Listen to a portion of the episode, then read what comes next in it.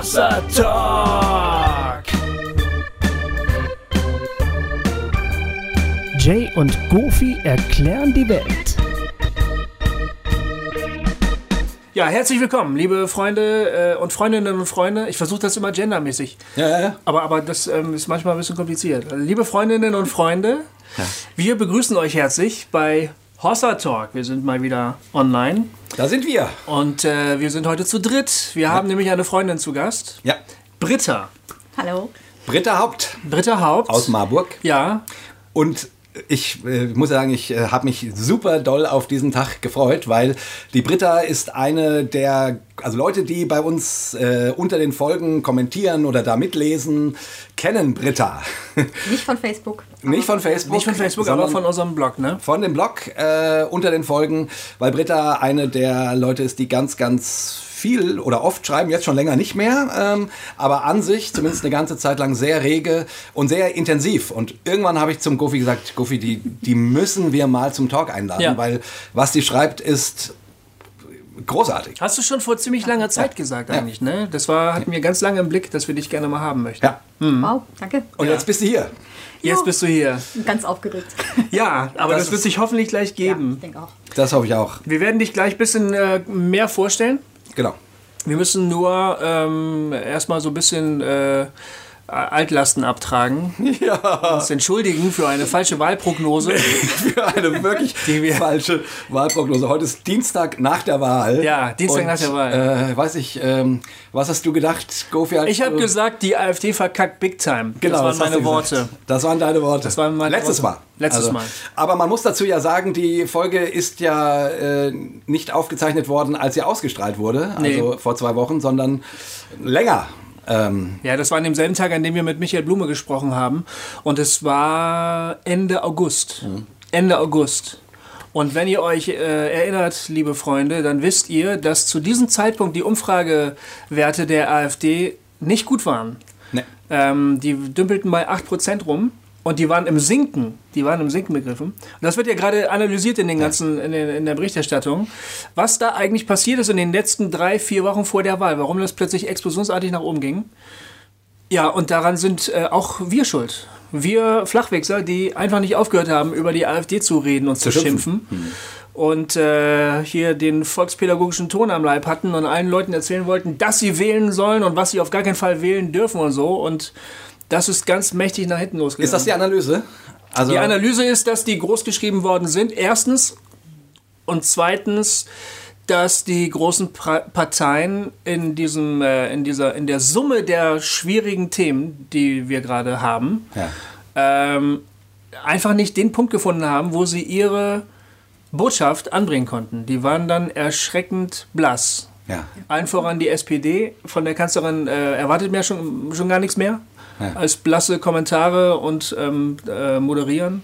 Aber es- Entschuldigung aber an alle Angela Merkel Aber es, aber aber es war für mich auch, ehrlich gesagt, äh, emotional so, dass ich irgendwie dachte, also vor einem Jahr hätte ich, hätte ich genau so ein Ergebnis, wie es jetzt ist, äh, 12, 13 Pro- Prozent äh, prognostiziert. Vor einem Jahr. stimmt. So. Da haben wir auch drüber gesprochen, glaube Genau. ich. Ja, stimmt. Und da habe ich gedacht, okay, das wird wahrscheinlich so werden. Und jetzt aber, als wir dann darüber sprachen, äh, Ende August, da habe ich, da habe ich gedacht, also da, ja, du, hast du aber schon gesagt, zweistellig glaubst du schon. Dass es, Nee, nee, nee, nee. Echt nicht? Nein, nein, nein. Ich, habe dachte- so gesagt 8, 9 Prozent sowas. Oder sie- 7, 8 Prozent, sowas so, habe ich, glaube okay. ich, gesagt. Äh, und emotional ähm, habe ich eigentlich gedacht, okay, ähnlich wie du, okay, das ist quasi, der Drops ist gelutscht Ja. irgendwie. Ja. Aber äh, das ich, ist konnte mir das, ich konnte mir das nicht anders vorstellen, nach auch den, den äh, Gauland-Äußerungen, nach dem ganzen nationalsozialistischen Scheißdreck, den die von sich gegeben haben, Ja. habe ich gedacht, das muss doch den Dümmsten aufwecken eigentlich, ne? Aber wenn du dir die, die, die Diskussion dann auch nochmal anschaust auf Facebook, auch von Christen, frommen Christen, überzeugten Christen, die äh, dann trotzdem gesagt haben, nein, das sind alles nur Ausnahmen und das ist nicht das Gros der Partei. Das Ja. ist einfach Wahnsinn. Also ist- du kannst offensichtlich sagen, was du willst. Ja. Das bringt nichts. Also Ja. da wacht niemand auf. Ja. Ja, niemand ist jetzt auch 13 Prozent sind immer noch nur 13 Prozent von allen Wählern. Aber Naja, wir sind auf jeden Fall für diese Prognose auch auf Facebook ein bisschen abgewatscht worden. Äh, auch zu Recht. Äh, aber wie gesagt, ich schrieb dann zurück, äh, dass die Leute ja wissen, dass wir es mit dem Prophetischen nicht so haben. aber äh, jetzt. Ich meine, das ist heute nicht unser Thema und trotzdem, Nee. weil es quasi, wenn die Sendung erscheint, eine Woche nach der Wahl ist, äh, sollten wir vielleicht kurz noch mal ein paar Sätze dazu sagen. Was machen wir damit jetzt? Wie, was denkt ihr? Britta, äh, du hast vorhin gesagt, du bist kein politischer Mensch, aber trotzdem irgendwie. gewählt hast du wahrscheinlich schon? Ja, Du hast gewählt. genau. Ja. Habe ich nicht die AfD, aber ähm, ich denke, wir müssen das abwarten. Wir werden das kriegen, was wir verbocken. Und ähm, was wir glauben, das wird uns irgendwann auch wieder begegnen. Und das, denke ich, ist Amerika so passiert. Das wird auch uns möglicherweise noch härter so passieren. Ähm, gerade wenn eben Dinge auch nicht gut verarbeitet worden sind, möglicherweise in der Vergangenheit, wird sich das wiederholen. Das finde ich, finden wir in der Bibel und finden wir überall in unserem Leben. Dass da, wo wir noch nicht mit fertig sind, das kriegen wir irgendwann wieder aufs Brot geschmiert. Und Ja. vielleicht muss das sein. Also so hart das ist, ich hoffe es nicht, dass es so krass wird. Es gibt diesen, es gibt diesen, äh, diesen wunderschönen Satz in, im Film Magnolia. Ja, habe ich ja schon, schon mal gesagt, das ist mein Lieblingsfilm. Ich nicht, ob- ich glaube, ihr kennt ihn nicht. Äh, Nee. Guckt zum- zumindest gerade so, als ob ihr ihn nicht kennt. Da gibt es diesen, da gibt's diesen, diesen Leitsatz. Äh, und der heißt, du denkst, du bist mit der Vergangenheit durch, aber die Vergangenheit ist noch nicht durch mit dir. Ah.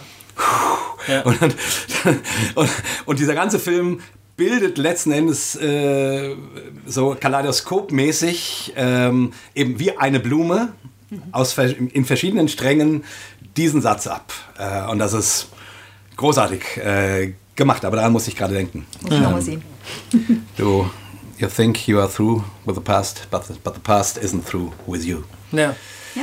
Ähm, ja, ich, ich muss ja sagen, ich finde ja, ich fände ja Jamaika, ehrlich gesagt, äh, ganz cool. Ich bin auch nicht so, also ich meine, ich hätte es gern gehabt, also dass die AfD nicht zweistellig wird und so weiter und so fort.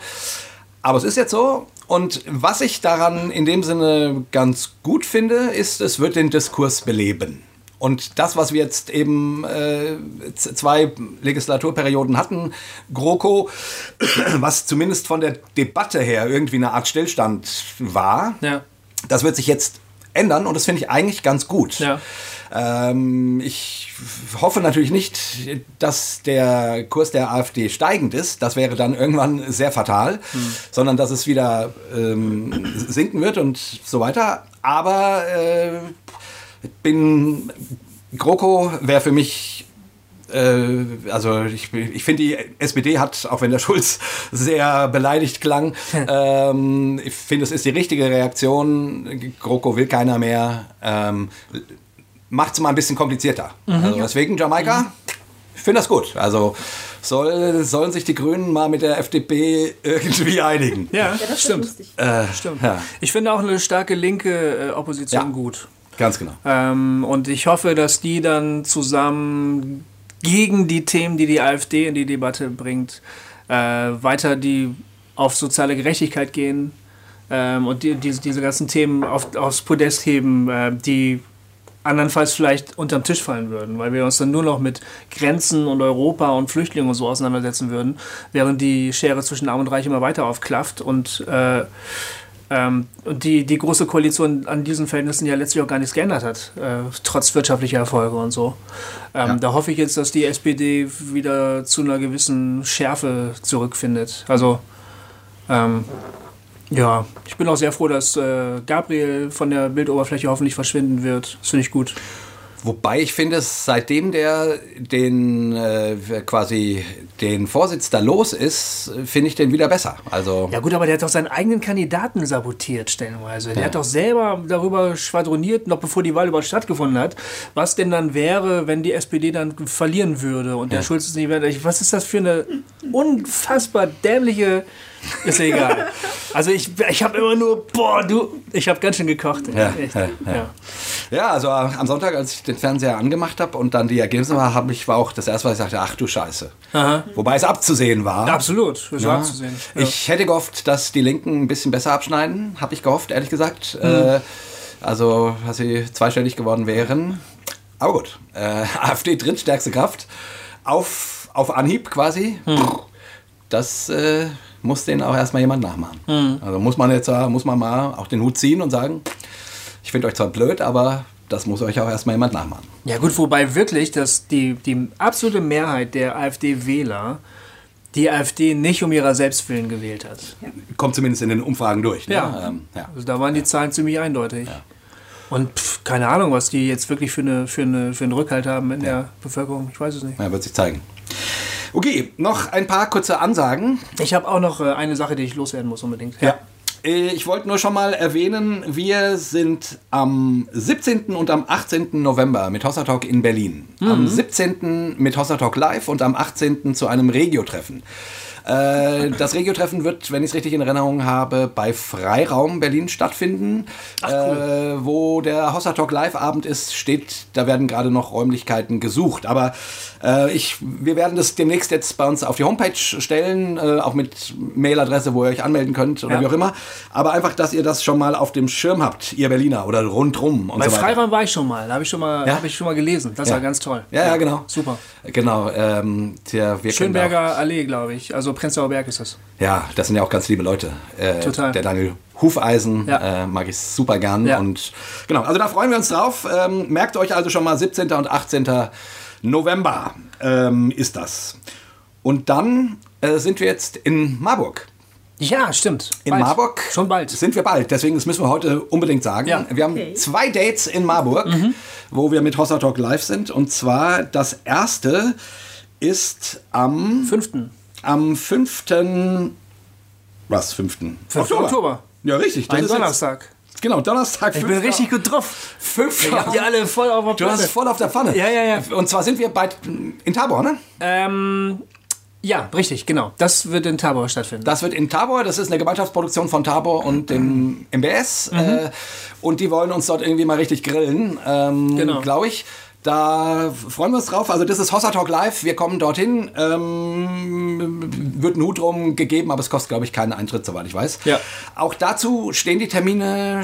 Der Termin steht schon auf der Homepage. Ne? die sind da, Genau. ja. Und ähm, dann der nächste, das, da freue ich mich riesig drauf, den sagen wir auch schon mal, der ist nämlich auch in Marburg, ist aber ein völlig anderes Thema, weil der themenspezifisch ist.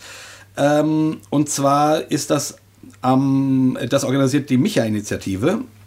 Und zwar Ja, die Gruppe, die, die, die Marburger Gruppe. die Marburger Gruppe. Die Wann ist denn das, Goofy? Am 21.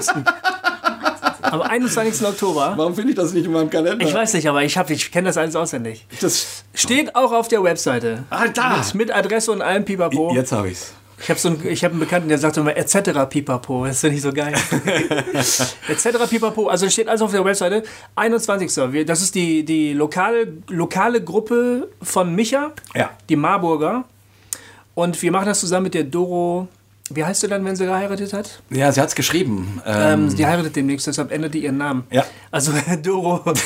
Äh, und wir reden über ähm, Christsein und Umweltschutz. Das ist eigentlich so im, im Großen das Thema. Also Also Schöpfung und Schöpfungsbewahrung Richtig. und so dieser ganze Komplex. Äh, und das wird super spannend, weil Ja. die kennt sich da echt gut aus. Ja. Ähm, und dann, dann machen wir quasi einen Dreier-Talk. die ist gut Also, vernetzt und, und Ja. engagiert sich selber. Ja. Und wir haben dann alle als, äh, als 0815-Konsumenten, Jay und ich, wir haben dann ganz viele Fragen an sie. Ja. Und es geht um die Frage, äh, Verantwortung für die Schöpfung, was, was bedeutet das für uns? Wie, wie macht man das praktisch? Genau. Welche, Ja, und hat es überhaupt eine Relevanz und Genau. so weiter, wenn der Herr jetzt übermorgen wiederkommt und eben so. zum Beispiel, genau, ja. Also was soll das ja, eigentlich, ne? genau. Gut, also diese beiden Termine äh, wollte ich unbedingt noch sagen. Ähm, und wir müssen uns mal irgendwie so eine Outline machen, wo das alles draufsteht, damit man das schneller abhandeln kann. und Das wäre so, aber nicht mehr Hossa Talk. Und will nicht so rumstottern. Nee, das wäre aber nicht mehr Hossa Talk. Das wäre dann zu professionell. Genau. Ja, wir, wir sind das so. Okay, Gofi, was wolltest du noch loswerden? Ich wollte gerne loswerden, dass ich äh, in 14 Tagen, also von heute, dem Sonntag, wo wir das jetzt ähm, ausstrahlen hier, in 14 Tagen, möchte ich gerne einen Workshop machen auf Ah. dem Schloss Röhrsdorf. Es geht um kreatives Schreiben.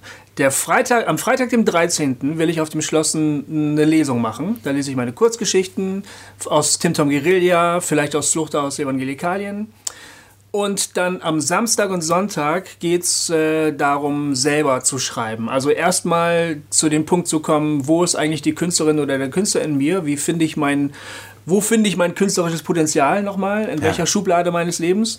Und dann geht es um die Frage, wie kann ich schöne, ansprechende Texte schreiben? Es geht um kreatives Schreiben, also Geschichten oder Gedichte. Äh, und wir werden uns da unterhalten über Themen wie, ähm, wie finde ich ein Thema, ähm, wie, wie finde ich Sprachbilder, die schön sind, wie bringe ich meine Sprache zum Klingen, äh, wie kann ich das vortragen, dass es für andere Leute auch unterhaltsam ist und nicht nur für mich. Also im Großen und Ganzen geht es um Wordporn. Es, genau, um Wordporn, das kenne ich ja noch gar nicht. Nee, kennst du nicht? Nee. Den Ausdruck Word, Wordporn? Wordporn? Nee. Ja, es geht vielleicht nicht unbedingt um Porn, aber um Unterhaltsames. Aber um Word. Jetzt aber der, der Clou. Der Punkt ist, am Sonntag, dem 1., also heute, so ihr meine Stimme hört, fällt der Hammer. Der Anmeldeschluss ist sozusagen äh, auf uns gekommen. Weil das aus planungstechnischen Gründen ist das schwierig. Also man kann äh, das Seminar nicht bis Ultimo aufhalten und sagen, ja, wenn keiner kommt, dann hören wir halt auf. Oder wenn zwei Leute machen es trotzdem. Sondern äh, Anfang Oktober, also der 1. Oktober, ist der Anmeldeschluss. Also, wenn die Leute die Folge am Dienstag hören, ist rum. Ist schon rum. Wenn ihr das heute hört Verstocket ihr- eure Herzen und nicht. ihr solltet daran, in an diesem Thema Interesse haben, dann äh, surft doch bitte mal im Internet zum Schloss Röhrsdorf, sucht Schloss Röhrsdorf Seminare und meldet euch möglichst an, weil, wenn ihr das nicht macht, dann gibt es dieses Seminar überhaupt nicht. Oh, das Ich weiß von 1, 2, 3, 4 Leuten, die gesagt haben, ja, das finden wir ganz gut, da würden wir gerne hinfahren. Ähm, also wenn ihr das erstmal müsstet ihr euch mal anmelden, weil sonst gibt es das überhaupt gar nicht, das Seminar. Alright. Das ist der Punkt, den wollte ich hier gerade mal loswerden. Ja. Heute könnt ihr euch noch anmelden. Ja.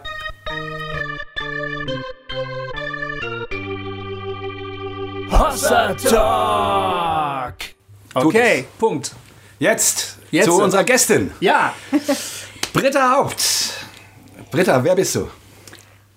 Ich bin eine 49-Jährige, ähm, geboren in Holland, aufgewachsen in Südhessen, ach was. mit norddeutschen Eltern, beziehungsweise einer Mutter aus Königsberg, die dieses Jahr verstorben ist. Und ähm, ich bin zum Studium nach Marburg gekommen, habe hier meinen Mann ziemlich schnell kennengelernt am ersten Wochenende. Ehrlich? Wusste sofort, den finde ich toll. Ach nein. Ähm, habe gedacht, die Frau neben ihm ist bestimmt nicht seine Schwester, war sie aber. Und ähm, ein halbes Jahr später haben wir uns befreundet und jetzt sind wir verheiratet, haben drei wunderbare Jungs im Alter von 19, 16 und 14. Wow. Oh, krass. Wohnen auf dem Lande am Feld in einem roten Haus und Ein schönes Haus an einem schönen Feld. jo. Ich war neulich da. Ah, wie schön. Ich sage mal, ich war mal eine kleine Ärztin, das war bevor die Jungs gekommen sind und da ich schwer zweigleisige Geschichten hinkriege, habe ich dann aufgehört und im Moment auch überhaupt nicht den Drang, wieder in dem Bereich anzufangen, weil ich gemerkt habe, so für Akutmedizin bin ich eigentlich nicht die richtige. Ich wurde eher so ans Bett gerufen, wenn ähm, der Schuh irgendwo anders gedrückt hat. Und da bin ich jetzt eigentlich auch eher gelandet in dem Bereich, so ein bisschen. Also Beratung. Seelsorge, geistliche Beratung. Ja, okay. Genau. Und du bist im, im Christustreff, ne? Ich bin im Hier in- Christustreff. Hier Genau, da mache ich öfter Musik Ja. und koordiniere die Lobpreisleiter. Mhm. Ja. Und da haben wir uns mal vor 20 Jahren getroffen. Ja, genau. Ich Aber mehr so flüchtig eigentlich, Genau, ne? warum. Ich hatte nur gehört, dass du jetzt in Marburg bist, von Mhm. Winnie gehört. Ja. Irgendwie eure Eltern kennen sich oder kannten sich. Ach so, meine Eltern kennen Winnies Eltern. Ja, genau. Ach ja, das wusste ich auch noch nicht. Meine Mutter hat sich bei deinem Vater bekehrt. Ach, Quatsch. So. Mhm. Ach ja. Ah, das ist ja Oder der noch, oder bei deinem Großvater? Ach, Nee, Großvater kann nicht sein. Jedenfalls ist das irgendwie so ein. Ah, das ist ja der Hammer. Mhm. Mein Vater hat allerdings jetzt mittlerweile auch ein großväterliches Alter erreicht, von daher kann das schon wieder hinhauen. Ja, abgefahren. Ja. Ähm, du, wie kommst du dazu, Hossa Talk zu hören und dich so rege an im, bei uns in den Kommentaren zu beteiligen? Mein Männer hat mir eure Homepage gezeigt und ich habe dann angefangen zu hören und fand das total spannend. Der Winnie hat uns zuerst entdeckt, oder Der was? Winnie hat euch zuerst entdeckt, Ah, genau. Und dann okay. hat er mir den Link gegeben. Und da bei mir so ab, ja, ich würde sagen, ab 40 einiges los war, glaubensmäßig, ähm, fand ich das total erfrischend, ergänzend. Bei vielen Daten, äh, Dingen habe ich so gedacht, oh, endlich mal jemand, dem es so ähnlich ging wie mir, ähm, weil ich da noch immer auch so am, am Rumzweifeln und gucken und zu gucken, ja, was, was darf ich davon eigentlich sagen, ohne ähm, für verrückt erklärt zu werden oder so. Ja. Genau, und das einfach zu hören und zu sagen, okay, ähm, ich hätte Lust, da jetzt auch was zu, zu sagen. Und wenn ich anfange zu schreiben, kann ich leider nicht mehr aufhören. Also das sind immer diese langen Kommentare. Äh, die lange sind von dir. Genau, immer mit der Entschuldigung unten drunter. Aber die haben es auch in sich, also wirklich. Ja. Hab's in mir. Mhm. Du bist ja, ich meine, wir kriegen ja immer wieder auch gesagt, dass wir mal mehr Frauen als Gäste einladen sollen. Äh, und das tun wir auch immer wieder. Äh, und jetzt oft ist es halt gar nicht so leicht. Ne? Ähm, oder man hat so viele andere Sachen und Themen und so weiter und äh, Duo und hin und her. Und wenn ich es richtig sehe, bist du dieses Halbjahr unsere einzige Gästin.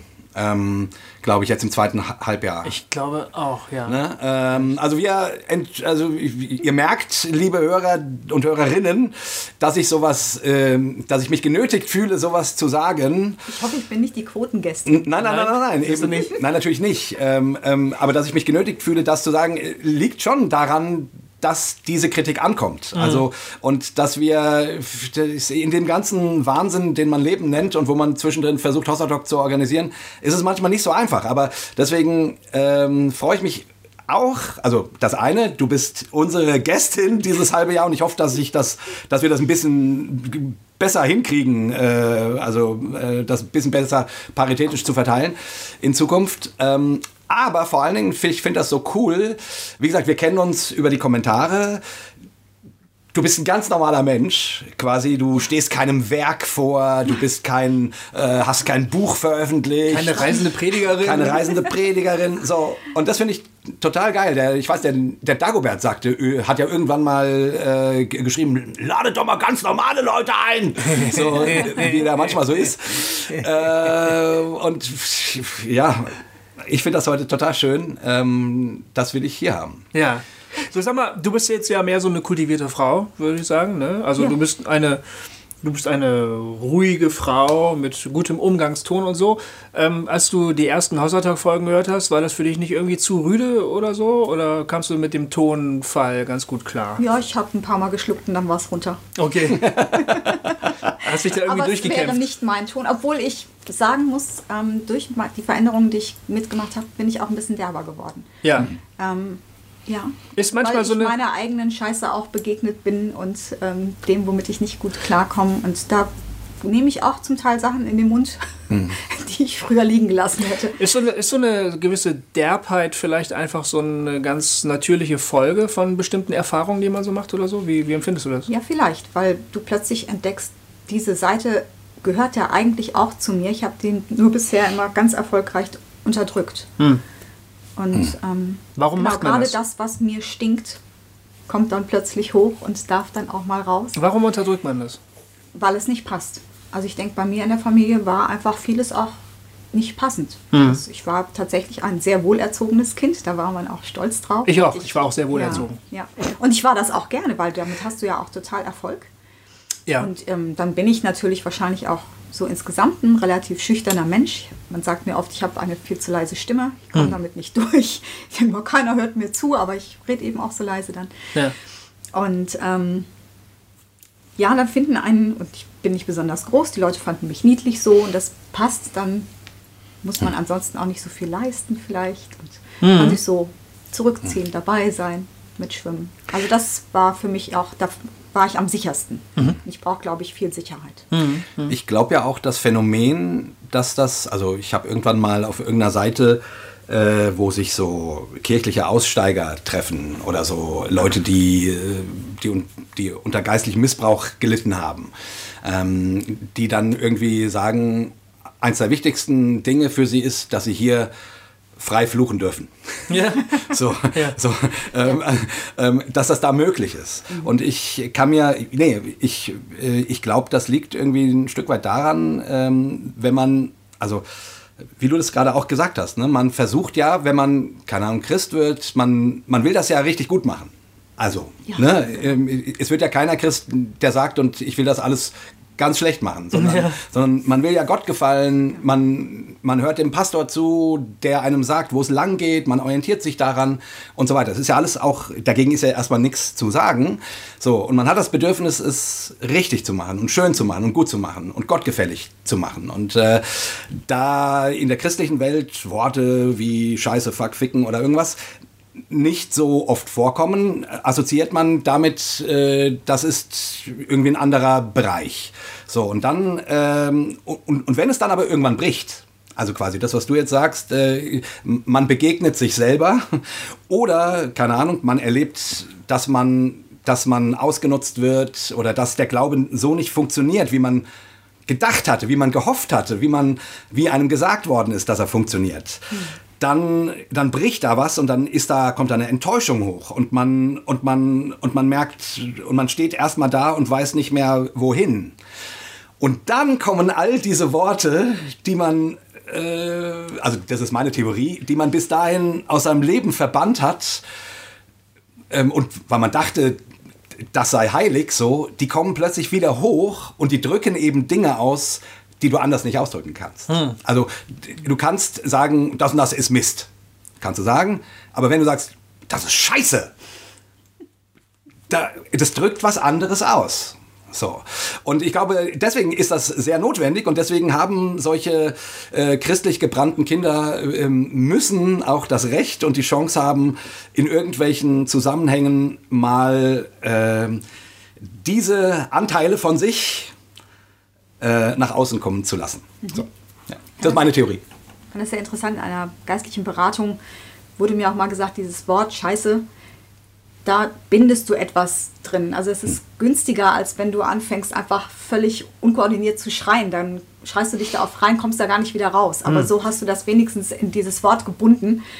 Und danach kannst du es auf den Misthaufen werfen, dann wird das irgendwann noch wieder gut verwendet. Aber ähm, Dünger. wir, wir können ja, Ja. Das, das fasziniert mich einfach total. So diese Vorstellung, dass aus dem größten Mist oder aus der Scheiße unseres Lebens ähm, noch Dünger werden darf und damit der Boden, der kommende Boden fruchtbarer wird. Und das, Das ist eins deiner Themen. das ja? ist eins meiner Themen. Das ist eins deiner ich Themen, brauche was. da immer auch so ein Stück Hoffnung am Ende Ja. des Horizonts. Also ich glaube, ohne Hoffnung geht es nicht bei mir. Das ist mir in den Kommentaren zu unseren Sendungen, die du geschrieben hast, äh, immer wieder aufgefallen. Das Thema, ähm, äh,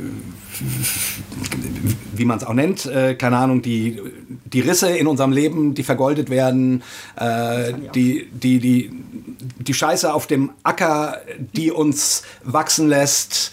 Äh, das kommt bei dir immer wieder. Ähm, und das finde ich auch sehr, sehr spannend.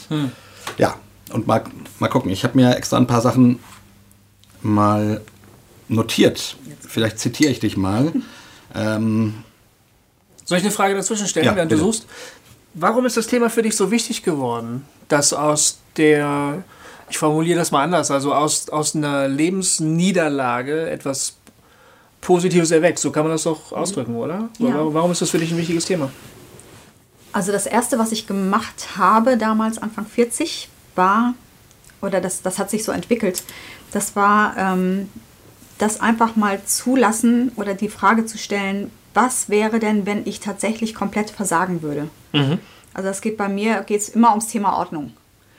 Wie Und, Ordnung? ähm, also im Haus? Dass, dass ich so das Gefühl habe, ich habe so einen Messi-Ansatz. Ach so. Ja, und das könnte sich ähm, durchaus auch mit entsprechenden Lebensbedingungen oder dass ich, ich könnte ja auch dement werden. Also ich habe so ein bisschen bei meiner Mutter gesehen, ähm, dass das mehr werden kann, wobei ihr ihre Ordnung oder ihre Unordnung war immer noch dezenter als meine sein kann. Also ich kann einen Raum innerhalb von kürzester Zeit äh, verwüsten eigentlich und habe dann ganz große Mühe, das wieder Ja. in Ordnung zu kriegen. Ich weiß jetzt auch, woher das kommt, aber ähm, damit ging es los. Und meine Frage war eigentlich, wenn ich nicht mehr tragbar bin für meine Familie, für die Gesellschaft, ähm, ist Jesus dann immer noch bei mir?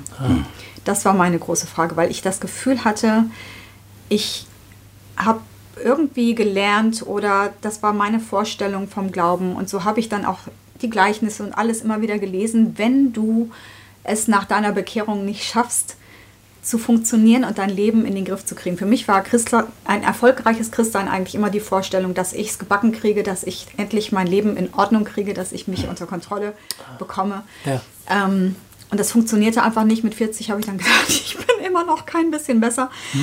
Und ähm, von daher war meine Frage dann wirklich ganz dringlich, machst du mir da was vor Gott oder bist du wirklich für mich? Mit allem, was dazu gehört. Und da bin ich echt dran zugrunde gegangen, aber am Grunde dieses Brunnens habe ich irgendwann gemerkt, dass es gar nicht so dunkel, wie das von oben aussieht, weil da kommt Licht von oben rein. Ah, ja.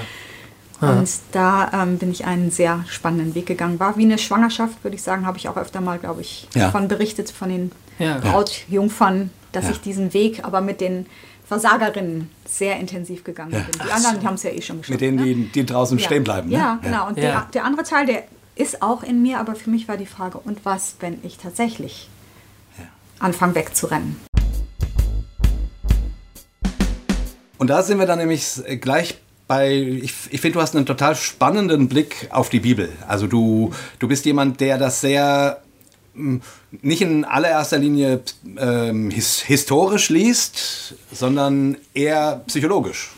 So, und ich lese jetzt einfach mal kurz, also, weil das auch gut passt zu dem, was du gerade gesagt hast, einfach mal einen Teil aus einem, aus einem ähm, Kommentar von dir vor.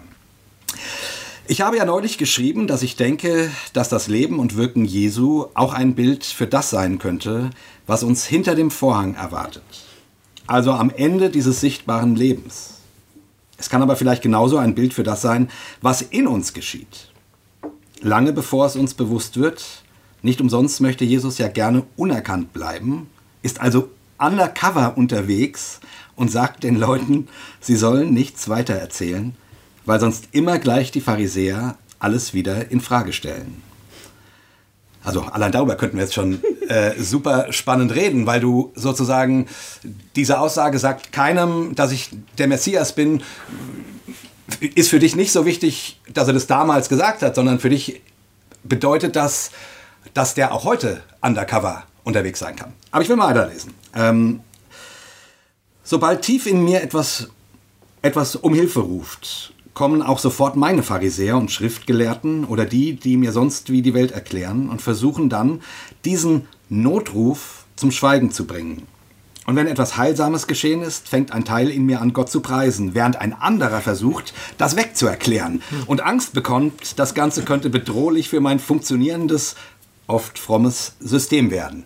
Da sind wir uns so ähnlich. Alter Schwede, das kenne Hab ich ich auch schon oft gedacht. 100 Prozent, ey. Ja. Das meine ich bildhaft. Und weil ich das so in mir wiederentdeckt habe, nicht weil ich laute Stimmen höre. genau, also du bist nicht verrückt, sondern das, äh, Ja, vielleicht schon. Das bildet ab, was du in dir hörst. Aber jetzt, sorry, es ist ein langes Ding, aber es ist wirklich gut.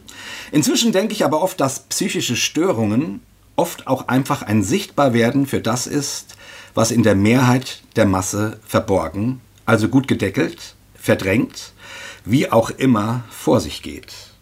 Naja, eigentlich weiß ich das ja auch schon lange, dass es hier im Grunde immer um Quantität geht. Anteile stecken ja in uns allen, nicht nur im Medizinstudenten, der auf einmal alle Krankheiten in sich entdeckt. Hab gerade neulich einen sehr interessanten Bericht von einer Frau gelesen, die eine Schizophrenie entwickelt hat und irgendwann beschlossen hat, keine dämpfenden Medikamente mehr zu nehmen, weil sie feststellte, dass die negativen Stimmen sie mit ihrem Kindesmissbrauch, den sie verdrängt hatte, in Kontakt brachten und letztlich der Bearbeitung und Heilung dienten. Sehr spannend. Mir ist nämlich irgendwann aufgefallen, dass die Dämonen ja eigentlich einen guten Job machen, weil sie die Menschen wie ein Schäferhund zu Jesus und damit zu ihrem Heil treiben. ja, das stimmt. Ich frage mich wirklich, wie lange Jesus in den Menschen schon unterwegs ist und predigt und heilt, bevor diese Menschen ihn bewusst kennenlernen. Bumm! Das finde ich großartig. Das ist ein Hammer. Die muss ich mal kennenlernen. Das ist ein Hammer. Allein das dieser kurze Ab Abschnitt, Ja, ja. Äh, Wow. Ja, das das ist ein Hammer. ist, glaube ich, im Moment so mein tatsächlich mal ein Resümee, aber ich merke, ich bin damit auch noch lange nicht fertig. Also Nee, aber diesen Gedanken, der äh, leuchtet mir auch immer stärker ein. Ähm, ich komme ja aus der evangelistischen Arbeit, biografisch, ne? hab da ja gearbeitet und äh, dann hat es ja mal geheißen, wir rufen jetzt Menschen zu Jesus, zum Glauben. Und wir haben uns dann immer bemüht, also ich und meine Kollegen, da so diese, diese, diese, diese, diese Wasserscheide sozusagen zu, zu verbalisieren. So dieses, da bist du noch draußen, aber dann machst du den Schritt und dann bist du drin. Ne? Und das ist äh, die, die, die, die, dieser Wechsel vom, Licht, vom Dunkel ins Licht und so, diese, diese Dichotomie, du wechselst von dem einen in das andere und damit auch dieser mehr so exklusive Anspruch, also du bist jetzt zwar noch draußen, aber mach dies hier, mach diesen Schritt, bete dieses. Gebet, dann bist du drin. Ne? Ähm, ähm, damit habe ich ja ganz stark gearbeitet. Das war sozusagen die, der Grundtenor meiner, meiner Predigt.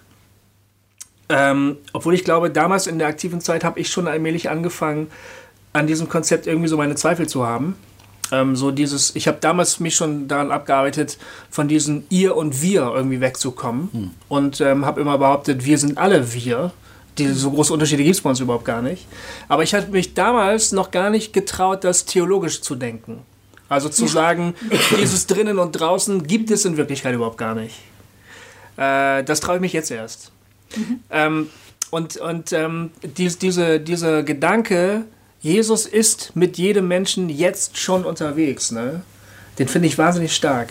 Ich habe jetzt äh, die letzten vier Wochen an einem Buch gearbeitet, äh, das habe ich umgearbeitet für, für ähm, einen lieben Menschen, ähm, der das haben wollte. Ein Buch, das äh, erklärt, was mache ich, wenn ich Christ geworden bin oder Christin geworden bin, was sind meine nächsten Schritte. So, ne? Eine gute Idee eigentlich. Ähm, ich habe das Buch 2005 geschrieben, also vor zwölf Jahren. Und ich habe gesagt, ja, das kannst du gerne haben, kein Problem. Ich gucke nochmal rein, ob ich das so, vielleicht muss ich hier und da was ändern. Äh, das überarbeite ich kurz, dann gebe ich dir das. Und dann habe ich angefangen, das zu lesen und bin vom Glauben abgefallen, weil ich gedacht habe, was schreibe ich denn da bloß? Was ist denn das? Was habe ich denn da bloß geschrieben? Ich habe das komplette Buch umgeschrieben. Ich habe die, ich glaube, ich habe mehr neu geschrieben, als dass ich altes übernommen habe. Ich habe ganz viel weggeschmissen, ganze Kapitel komplett neu geschrieben. Und was mich am allermeisten gestört hat, war dieses drin und draußen Ding so, ne? Arbeite diese Liste ab, dann bist du drin. Eine Gemeinde, die gut ist, erfüllt folgende Kriterien. Ähm, achte auf folgende theologischen Punkte. Ne? Dieses, dieses richtig und falsch. Das hat mich so angekotzt und ich habe das alles rausgearbeitet. Und, äh, und deshalb jetzt, also ich, ich sag das, ich erzähle das nur, weil ich, äh, weil mir das gerade so entgegenkommt, was Jay von dir gerade vorgelesen hat. Dieser, dieser tröstliche Gedanke, Jesus ist schon da, ne? Ich bin mir seiner überhaupt gar nicht bewusst, möglicherweise. Äh, aber der ist neben mir, er spricht bereits zu mir oder zu wem auch immer.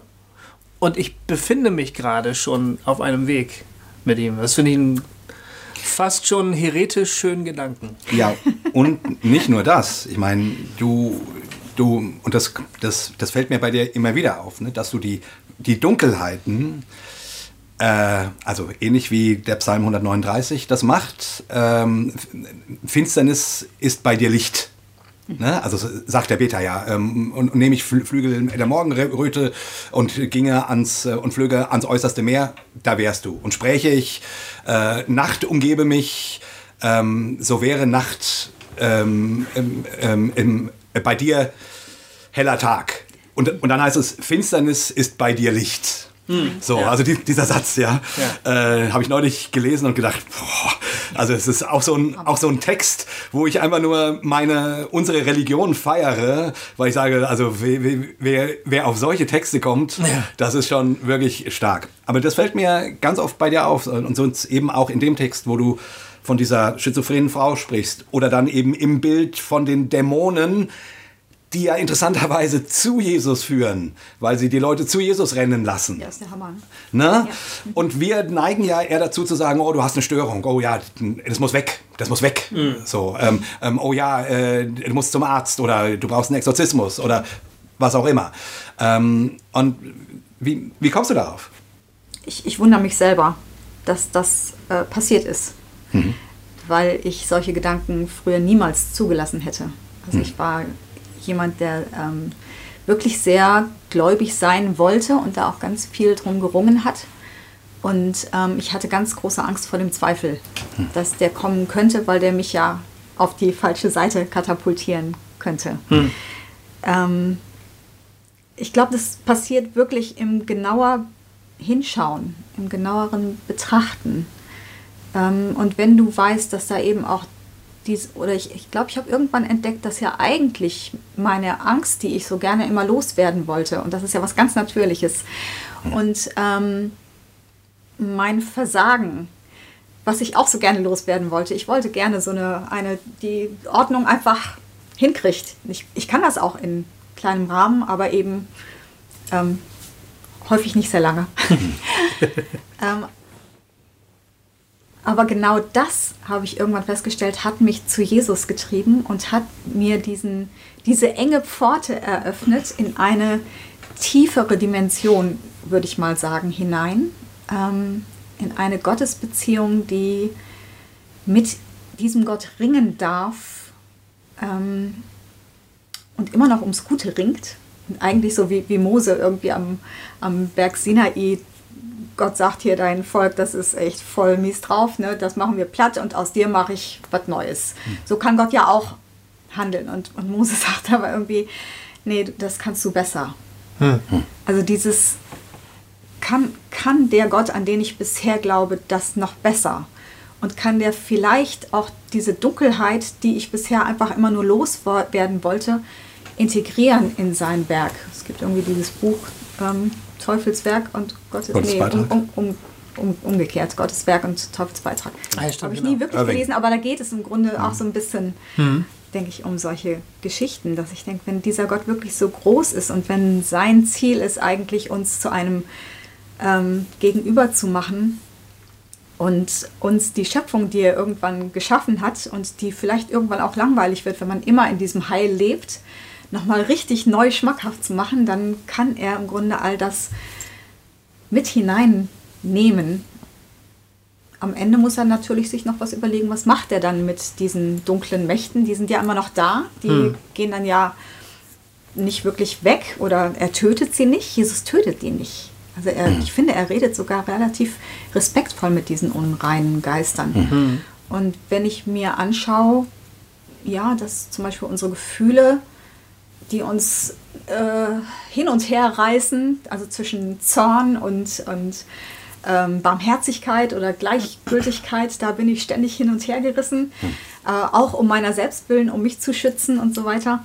Ähm, da bin ich im Unreinen. Das ist ein, eine Geisteskraft, dieser Zorn oder die Barmherzigkeit, und die ist immer noch nicht im Reinen. Ähm, da bin ich hin und her gerissen. Ich finde es so fantastisch, dass Jesus irgendwann da von diesem Berg der Verklärung mit seinen Jüngern runterkommt und man merkt plötzlich, wie hin und her gerissen er ist. Dass er eigentlich keinen Bock mehr auf die Erde hat, dass er endlich ja. wieder ganz bei seinem Papa sein will.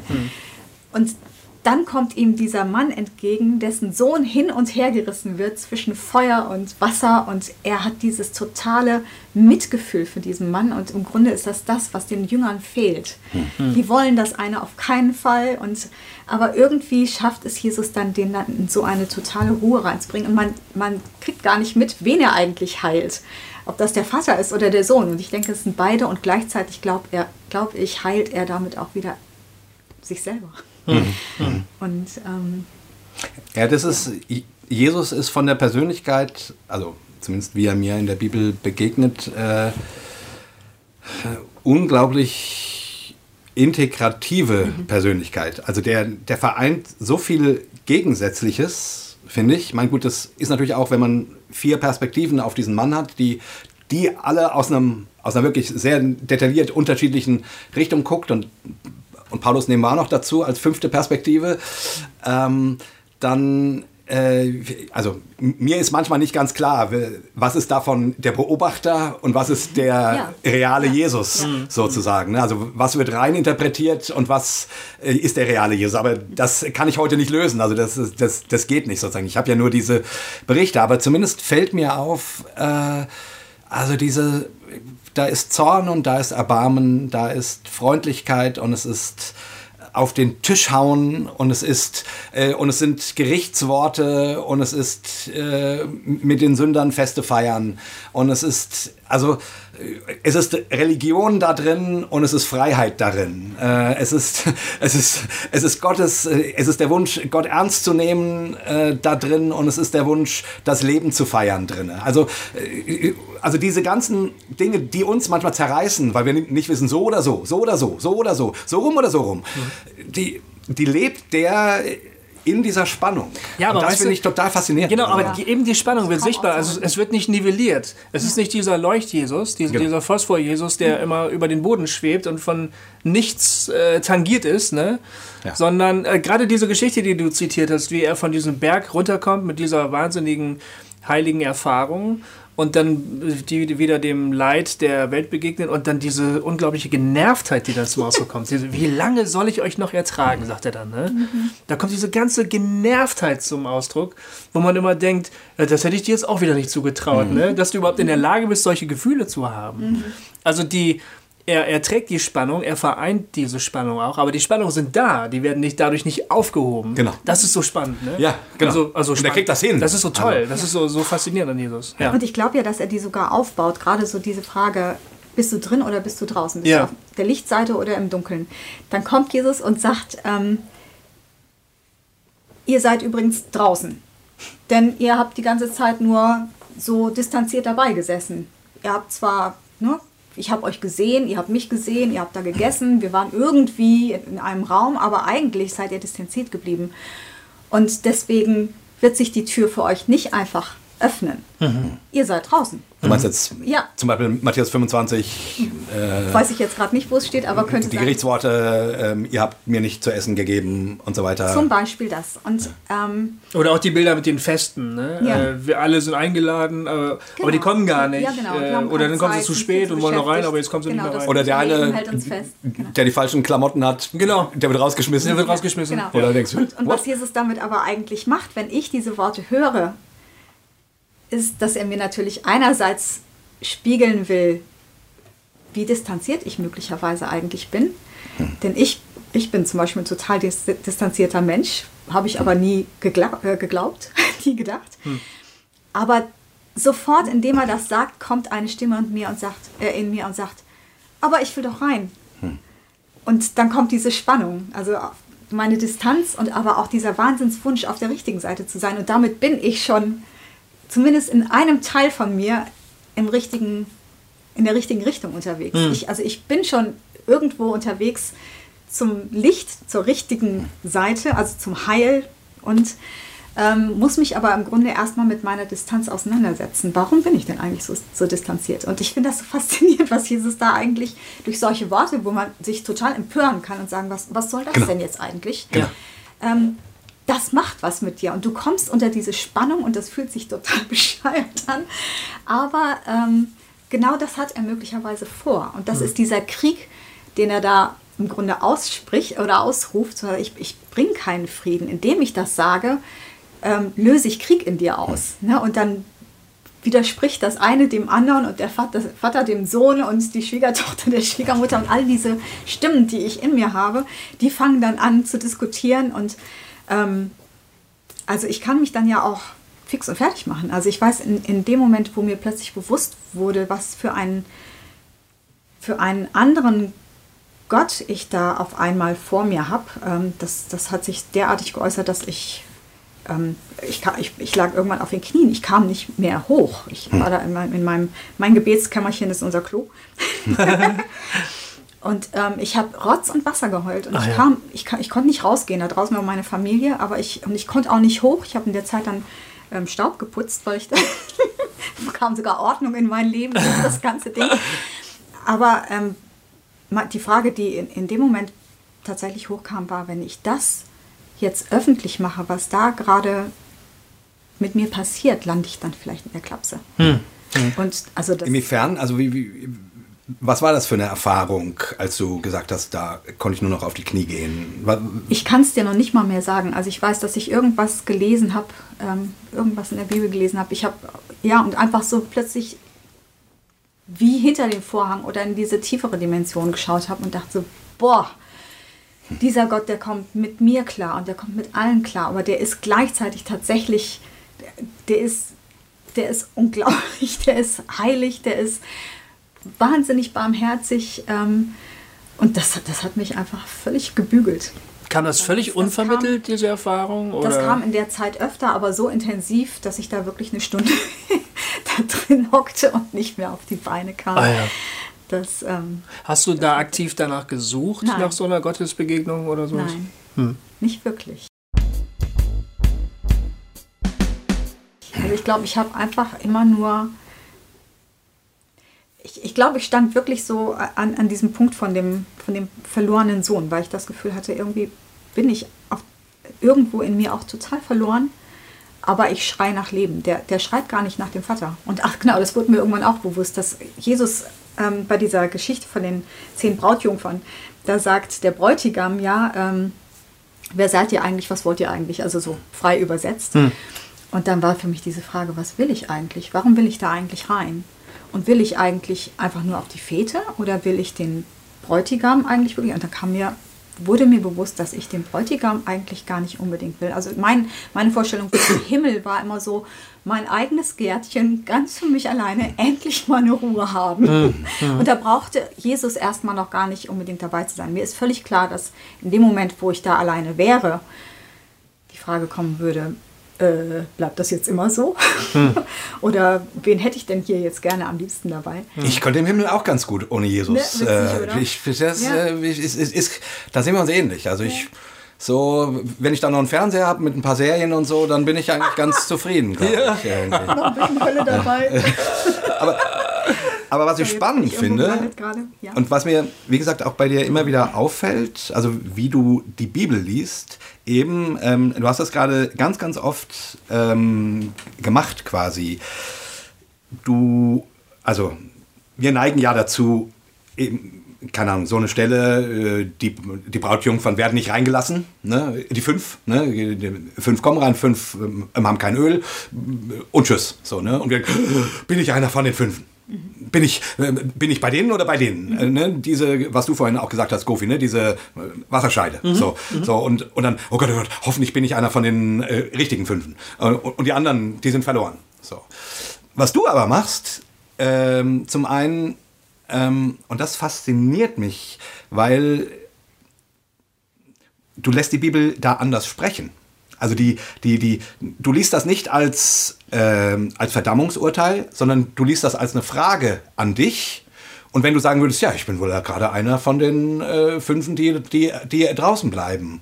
Oder du sagst ja immer, du siehst die Anteile dieser fünf in dir. Merkst, ja, die sind ja da. Hm. Und das, was, also das, was ich so faszinierend finde, ähm, in deinen Augen sagt das Jesus nicht, um zu sagen, die sind drin und die sind draußen, sondern er sagt, um dich auf den Weg zu bringen, dich mit, den, dich mit deinen fünf unerlösten äh, Jungfrauen auseinanderzusetzen und mit den fünf Erlösten. Und mit dir dich, äh, sich auf den Weg zu machen oder auf dem Weg zu sein, äh, in dieser Beschäftigung Heil zu finden. Ne? Das ist so, äh, und, und das ist halt ein Blick, den, Ja, das ist ein ganz anderer Blick. Ja, den, stimmt. den haben ganz viele Menschen nicht. Und deswegen erklär uns, wie man die Bibel so lesen kann. Ich glaube, wenn ich daraus ein Konzept machen würde, Ja. dann wäre es wieder kaputt, möglicherweise. Aber, ähm, aber was ich auf dieser Reise irgendwann entdeckt habe, ist, dass Gott, glaube ich, permanent spiegelt und dass er uns ja auch den, das Gegenüber im Menschen deswegen gegeben hat, damit ich etwas sehe, was mich nervt oder was ich toll finde und dann irgendwann merke, das ist, steckt ja auch in mir. Ja. Also ich habe überall, wir stecken hier in einem Spiegelkabinett Kabinett ohne Ende und das kann unglaublich anstrengend sein. Deswegen möchten wir wahrscheinlich auch so unser Himmelsgärtchen da haben, wo wir endlich mal kein Mensch mehr, ich bin auch so viel heiliger, wenn ich keinen Menschen um mich habe, sag's euch. ja, genau. Ähm, und ich habe das gefunden bei Adam und Eva, beziehungsweise da hieß sie noch die Frau, weil ähm, Adam ist ja der Mensch insgesamt Ev, ähm, und die Isha ist ja nur ein Teil von diesem Adam, der sich dann auch Ish nennt. Und Gott ho holt im Grunde eine Stärke aus diesem Adam heraus, eine Rippe, die das Herz schützt oder eine Seite. Und bringt sie ihm entgegen. Sie kommt ihm in Gestalt einer Frau entgegen. Und er ist erstmal total begeistert ähm, von dieser Stärke auch. Und sagt, oh, das ist ja eine tolle Seite an mir. irgendwie auch. Und dann tut sie etwas und das macht ihm zu schaffen, davon distanziert er sich. Also er, das ist die erste Scheidung im Grunde, da schon bei den beiden.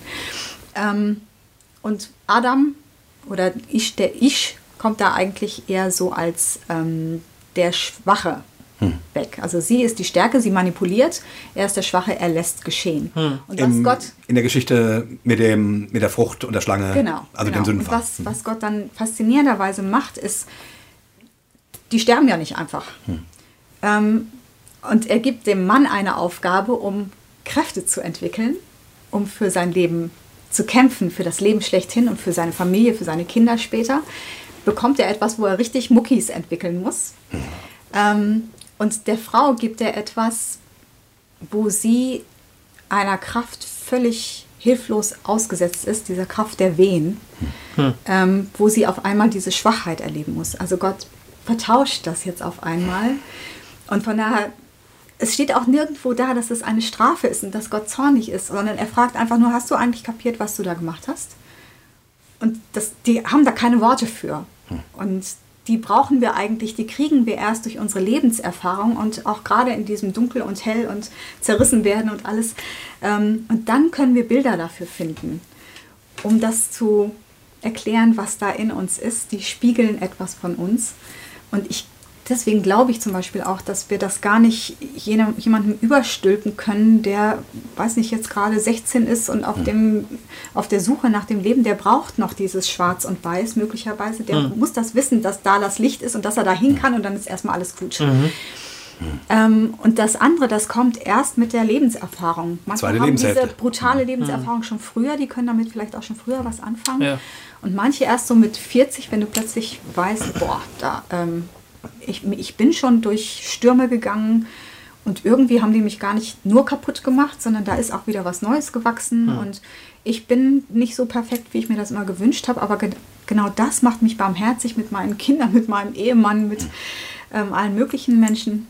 Der Witz ist ja, also ich meine, wie gesagt, wir, äh, ich sag mal, evangelikal orientierten Christen denken ja zum Beispiel, wenn wir äh, über Sünde nachdenken.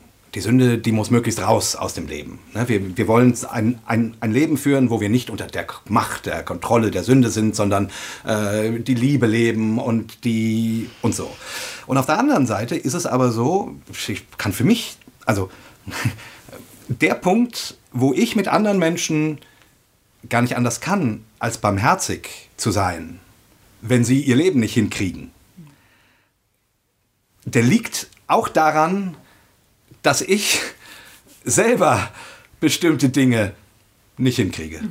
Also, dass, dass ich sündige. Also, meine Sünde bringt mir bei, dass ich mal von meinem hohen Ross runtersteigen muss hm. und den anderen, der es an anderen Punkten, wo ich es vielleicht hinkriege, in den Arm nehme und sage, Bruder, mhm. Schwester, äh, wir sind nicht getrennt, wir sind zusammen du, und, und du darfst, ich, äh, äh, mir ist Barmherzigkeit äh, widerfahren, ich bin mit dir barmherzig. Mhm. Aber, aber dafür brauche ich genau. meine Sünde. Genau. Also die, die, die, wenn ich nicht sündige und nicht falle, dann habe ich überhaupt keinen Grund, von meinem, von meinem Pferd runterzusteigen. Wenn der Paulus nicht von seinem Pferd fällt, dann, dann hat er keinen Grund, die Stimme zu hören, die sagt, Saul, Saul, warum verfolgst du mich?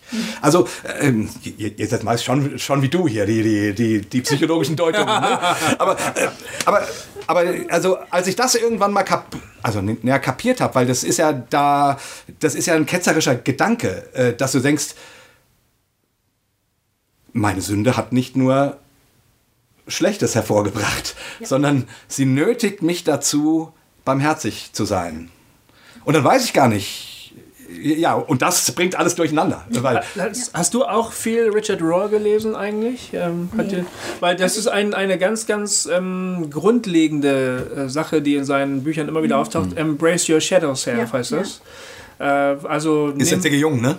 Im Grunde. Ist C.G. Jung, genau, ja. ja. Sagt er, glaube ich, auch. Hat er nicht selber erfunden. Nee, nee, nee. Aber genau, die, die, die, eigenen Schatten, die eigenen Schwächen äh, anzunehmen, ja. die zu integrieren und die. Ähm, also Rohr sagt immer wieder, ähm, es gehört zu einer früheren Lebensphase, bei jüngeren Leuten vor allen Dingen, dass sie sich daran abarbeiten und das von sich weisen mhm. und auch versuchen, sich davon zu distanzieren. Das hat auch für eine gewisse Zeit im Leben äh, einen guten Grund, wie du das ja auch gerade gesagt hast. Aber es kommt irgendwann der Moment im Leben, wo man dann eben so einen Reifeschritt macht, wo man sagen muss, erstens, das gehört zu mir. Mhm.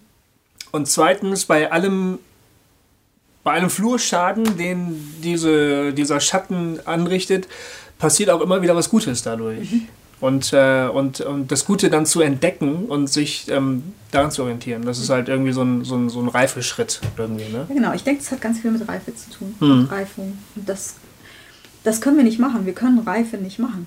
Ja. Wir können einfach nur wachsen. Und irgendwann kommen die Früchte. Und wir, vielleicht dieses, oh Entschuldigung, ja, ich war zu weit weg. dieses Wachsen wollen, ähm, das ja, treibt erstmal die Wurzeln nach unten ins Dunkel rein. Und dann kriegt der Baum auch wieder den nächsten Schub nach oben. Es gibt aber Menschen, die diesen Schritt nicht gehen möchten, oder? Ja.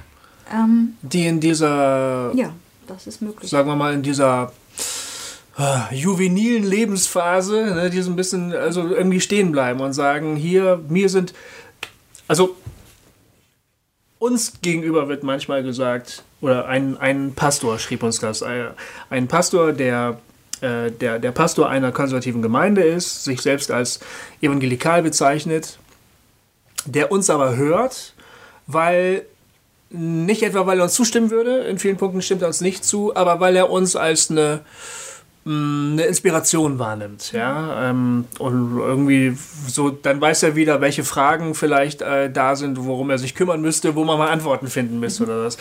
Und er hat geschrieben, ähm, ich finde das ja ich, eigentlich ganz gut, was ihr macht. Allerdings empfinde ich euch schon als ähm, eine Zumutung äh, gegenüber meinen Gemeindemitgliedern, die eben nicht so postmodern sind und nicht so in diesen unschärfe Verhältnissen denken können. So, ne? Ich empfinde euch da als eine Überforderung. So. Mhm.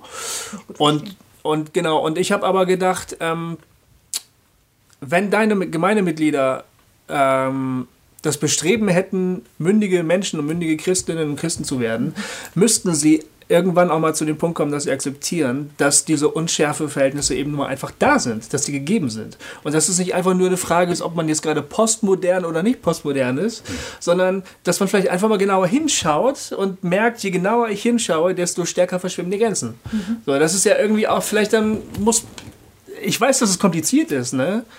Aber ich sehe ähm, auch das, was wir hier machen, das ist so, so ein Hauptpunkt, den, den ich sehe, dass wir diese falschen Dichotomien auflösen und sagen, Leute, so leicht ist das nicht. Du kannst nicht sagen, entweder hopp oder top oder mhm. schwarz oder weiß. Das, es, es, es, ver, es verschwimmt. Mhm.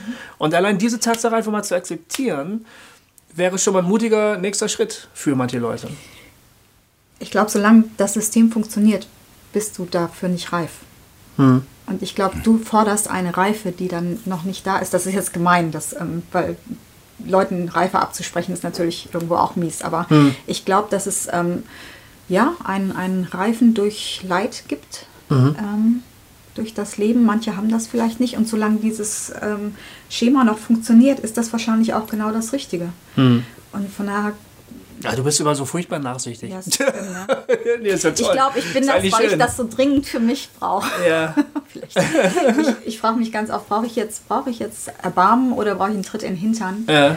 Ähm, oder ist der Tritt in den Hintern vielleicht das Erbarmen? Ja, interessanterweise sagen mir dann Leute oft, du trittst dich die ganze Zeit eigentlich schon in den Hintern und du brauchst eigentlich erstmal das Erbarmen. Hm. Und dann hast du das natürlich auch mit den anderen. Dann, ja. ähm, wobei die das gar nicht brauchen für sich. Ne, die würden ja sagen, also hör mal, ich, ich brauche Gnade erst dann, wenn ich sie brauche. Hm. Und ich kann auch erst dann was damit anfangen.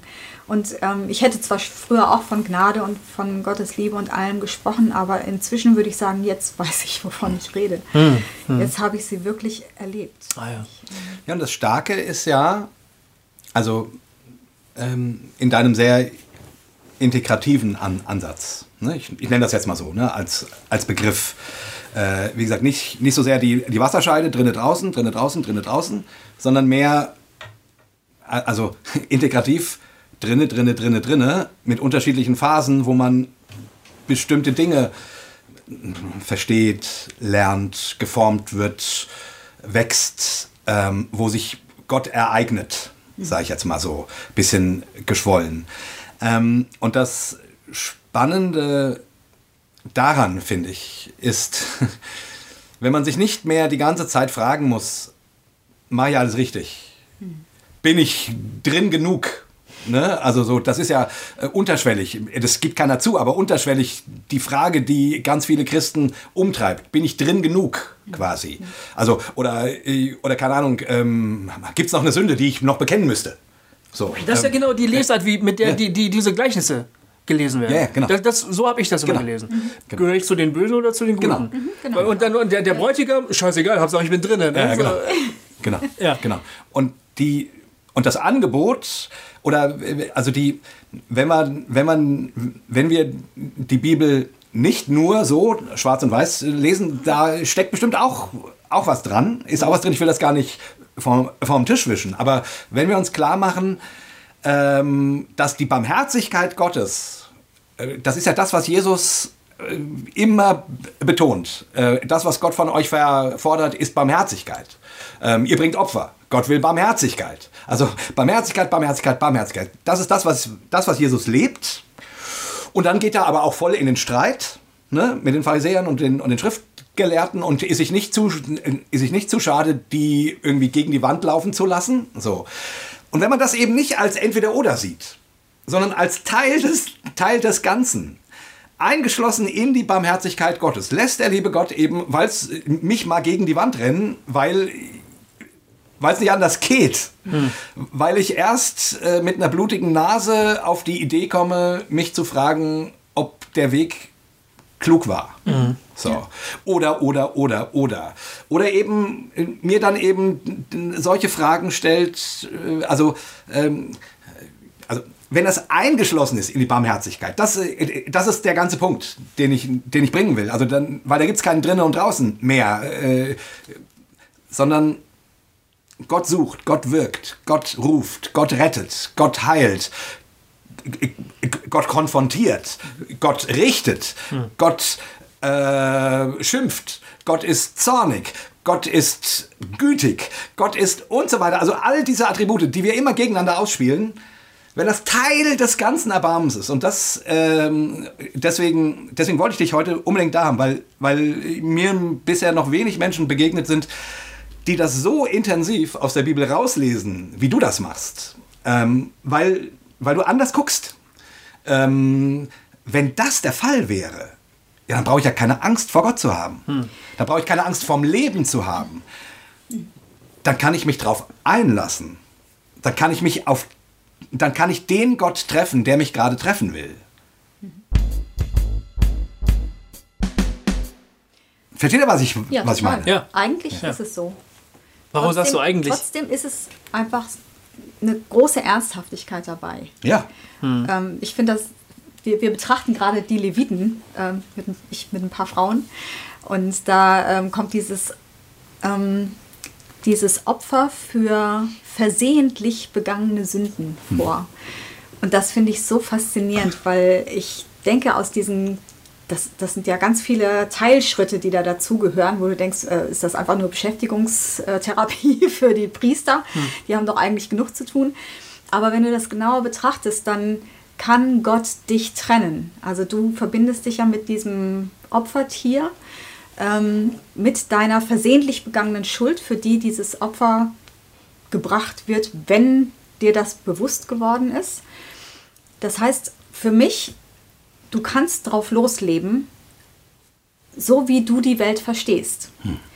Irgendwann wirst du möglicherweise aufwachen und merken, dass da ein ziemlich fettes Missverständnis dabei war und dass dieses Missverständnis auch schwere Opfer gebracht hat. Du hast übelste Verletzungen auch auf deinem Weg Ja. hinter Hinterlassen. Dir, hinterlassen in dir und in anderen Menschen. Ja. Aber Gott kann das trennen, der kriegt das hin. Der sagt, da ist Fett dabei, das finde ich total dufte, das inhaliere ich, das werde ich mir für immer merken. Der olfaktorische Sinn ist einfach ähm, ja, für, die, fast für die Ewigkeit eigentlich.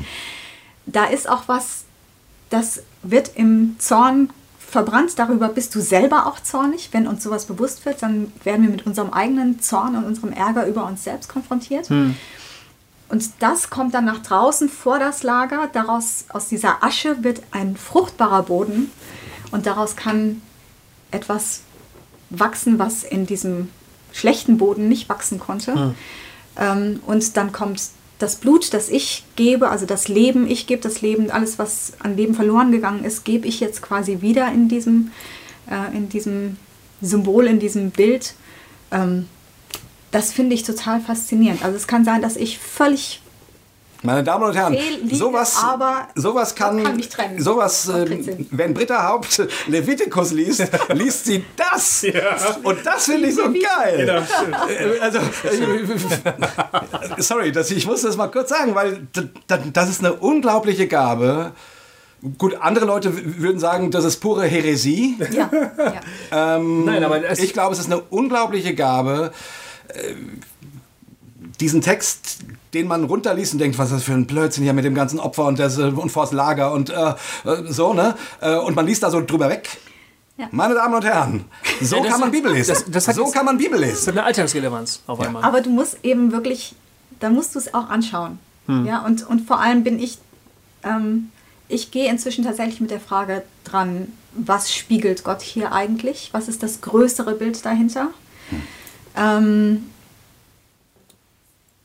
und ich glaube, ganz vorgeschaltet war die Frage, ich bin irgendwann mal diesen Emmausweg mit Jesus gegangen, auf, an dem Punkt von diesem einen Jünger äh, und habe dann echt gesagt, Jesus, was hast du dem denn da bitte schön erklärt? Was, was hast du denen gesagt zu dem Alten Testament? Hm. Warum das jetzt alles so sein muss? Ich, ähm, da gibt es überhaupt keine Antwort. Ich wüsste das hm. total gerne. Würdest du mir das erklären? Da war ich schon so ein bisschen auf diesem Weg. Und dann Rob Bell hat in seiner Gemeinde damals mit den Leviten angefangen. Ich, ich habe nirgends was gefunden, was er da ähm, denen erzählt hat. Und dann dachte ich, also jetzt muss ich das doch irgendwie mal angucken. Hm. Und dann sind mir die Augen aus dem Kopf gefallen. Ja. vielleicht bin ich deswegen jetzt blind für andere Realitäten. Ja, ich, also seitdem ich nicht mehr, die, nicht, nicht mehr versuche, die Bibel klar zu kriegen, also richtig zu stapeln, die Bibelstellen so zu stapeln, dass es die perfekte Lehre und Aussage ist, sondern seitdem ich die, die Texte atmen lasse, sage ich jetzt mal, und äh, mich frage, warum hat das wohl jemand aufgeschrieben? Also was, was, was, was war der Sinn damals? Völlig losgelöst, ob das heute noch derselbe Sinn sein muss. Äh, ne? Also äh, nicht immer alles richtig und gerade kriegen. Seitdem, also ich, ich, ich, ich werde immer begeisterter von diesem Buch und sogar gerade von den Stellen, die mir früher Angst gemacht haben. Ja. Die, die, die, die, die, weil ich darin immer wieder äh, sehe, keine Ahnung, das sind von mir aus äh, Meilensteine auf dem Weg zu etwas. Mhm. Ja, ähm, ähm und in, und dass ich so entsetzt über diese Verse bin, zeigt, dass wir einen, einen riesen Weg gemacht haben. Ne? Ähm, ähm, ähm, keine Ahnung, wenn, dass ich mich über, äh, darüber aufrege, dass Gott dem Abraham sagt, geh und opfere deinen Sohn. So, äh, äh, das liegt daran, dass diese Geschichte, wo Gott es am Ende sagt, nein, gewirkt hat, gearbeitet hat, äh, ein, ein Stein auf dem Weg ist, äh, dass Menschenopfer abgeschafft worden sind und wir heute sagen, das ist ja widerlich. Mhm. Mhm. Damals hätte ich gesagt, ja natürlich, mache ich. Klar, logisch. So ist das. Ja. Äh, Menschen opfern, opfern Göttern ihre Kinder. Mhm. So. Also, und seitdem ich nicht mehr unbedingt äh, das Buch so lese als, ähm, als Beauftragung äh, oder als, äh, wie, wie, nennt man das? Ähm, äh, Richtigstellung des Lebens in erster Linie. Also so Gebrauchsanweisung des Lebens. Ah, hier sagt er so und so, das soll ich jetzt tun. Ah, hier sagt er so und so, das soll ich jetzt tun. Sondern mehr als Geheimnis des Lebens. in das man eintauchen kann, äh, das eine Riesengeschichte ist, in die man hineingehen kann. Ja, seitdem spricht das anders zu mir. Also seitdem habe ich äh, mehr Fragen als früher. Aber das Buch ist mir viel lieber geworden. Als, ja. als ich früher versucht habe, das möglichst so zusammenzukleben, dass es irgendwie ein stimmiges Bild gibt, weil es gibt kein stimmiges Bild. Hm. Du gibst auch kein stimmiges Bild. Ich gebe auch kein stimmiges Bild. nee, ganz bestimmt nicht. Aber ich liebe es auch inzwischen. Zur Landung ja. ersetzen, leider. Ja. Obwohl wir wirklich noch ein Stündchen dranhängen können. Ja, definitiv. Wäre eigentlich schön. Wenn ihr mal wieder eine Frau braucht. Ja. ja, das können wir gerne auch nochmal machen. Ich nehme mal an, äh, dass eine Menge unserer Hörer äh, durchaus fasziniert sind. Also googelt mal vielleicht, oder nee, nicht googelt, sondern sucht auf, sucht mal in den Kommentaren unter den, was sind wir jetzt bei Folge 80? Nee. Oh my goodness. 80. Äh, das müsste heute Folge 80 sein, richtig? Das, ja, ich glaube. Ja, ja. Also sucht mal 80 Folgen durch, wow. die Kommentare und äh, lest euch das mal durch, was die Britta so geschrieben hat. Da, da, da könnt ihr schon ein kleines Buch draus drucken. ähm, das lohnt sich sehr. Und äh, ich könnte mir vorstellen, vielleicht könnt ihr darüber auch noch ein bisschen diskutieren oder so, weil und eure eigenen Erfahrungen vielleicht erzählen, wie ihr so mit der Bibel umgeht und was euch geholfen hat und was euch nicht geholfen hat. Und ähm, so, also es ist ja bestimmt auch nicht der einzige Weg, mit der Bibel umzugehen. Ne? Stimmt. Nee, auf keinen Fall. Gibt, also es, es wäre auch fatal, wenn man sagt, das ist gar kein historisches Buch, sondern nur äh, Symbol für innere Prozesse oder nee, sowas. Nee, ich würde auch sagen, dass ähm, vieles historischer ist, als wir möglicherweise ja. vermuten. Und ähm, aber Gott ist natürlich immer oben drüber auch auf der einen Seite. Durch Jesus ist er richtig mitten reingekommen, aber er ähm, sieht das Ganze, denke ich, auch als Bild, so wie ich meine Vergangenheit auch in Bilder formulieren kann hm. und ähm, das dann hilfreich finde für mein Leben jetzt zum Beispiel. Das ist für mich oft die große Frage. Ich habe den Himmel gefunden quasi für mich, ähm, aber jetzt habe ich die Einladung, wieder auf die Erde zu kommen und das finde ich ehrlich gesagt fast noch schwerer. Hm. ich lese noch ein letztes Zitat ja. von der Britta, was finde ich auch das ganz gut zusammenfasst, was wir jetzt heute so gesprochen haben. Noch eine Anmerkung zu den Gleichnissen und ob sie immer gekennzeichnet sind. In Matthäus 13, Vers 34 wird erklärt, dass Jesus nichts ohne Gleichnisse sagte, was mich inzwischen sehr, sehr, acht, sehr achtsam macht. Ein Beispiel, wo die Jünger etwas total missverstanden haben, ist die Begebenheit, wo sie vergessen hatten, Brot mitzunehmen. Und Jesus sie vor dem äh, Sauerteig der Pharisäer warnt. Sie denken, weil sie eh schon ein schlechtes Gewissen haben, dass er sie wegen der vergessenen Brote rügt. Aber Jesus redet schon wieder im Gleichnis von etwas anderem. Nehmen Jesus wörtlich könnte also eine sehr unglückliche Aufforderung sein. Darum sagt er wohl auch, wenn ihr mir schon nicht um meiner Worte willen glaubt, Worte sind immer missverständlich. Wie du sie hörst und verstehst, hat immer mehr mit dir zu tun, als mit dem, was der Redende gemeint hat. Klammer zu. So doch wenigstens um meiner Taten willen. Wer mich sieht, der sieht den Vater. Vielen Dank, Britta, dass du bei uns gewesen bist. Sehr gerne. Das war wunderschön. Das war Bauchschmerzen auch weg. ja, endlich. Genau, du warst ganz schön aufgeregt. Ja, ja oh, hat man aber gar nicht so gemerkt. Und deine Psychokarten haben wir jetzt gar nicht angeguckt, aber genau. egal. Du hast auch, einen, du hast, eine, hast auch einen schönen Ton bei uns reingebracht. So ja. irgendwie mal. Okay. Ja, ohne Ficken. Ohne Ficken. genau, das war schön. Sehr schön, das werde ich mir samplen. Ohne Ficken. Ohne, ohne Ficken. Ficken. Ohne Ficken. ja, Leute, wir verabschieden uns von euch. Genau. Äh, denkt dran, äh, wenn ihr euch heute nicht bei diesem Seminar anmeldet, könnte es sein, dass es ausfällt. Also äh, vielleicht macht ihr es und wenn nicht, dann machen wir es halt nicht. Richtig. Dann ist es auch nicht schlimm. Und wir hören uns in zwei Wochen wieder. Ja. Da sind wir, glaube ich, wenn ich es richtig gesehen in Erinnerung habe, wieder als Duo unterwegs, worüber wir reden. So. Müssen äh, wir noch rausfinden. Werden wir gleich festlegen. Genau. Immer spannend. Ja. Also, ja. wir verabschieden uns mit einem dreifachen Hossa, Hossa, Hossa, Hossa. Hossa. Und bis zum nächsten Mal. Tschüss. Tschüss. Hossa Talk. Jay und Goofy erklären die Welt.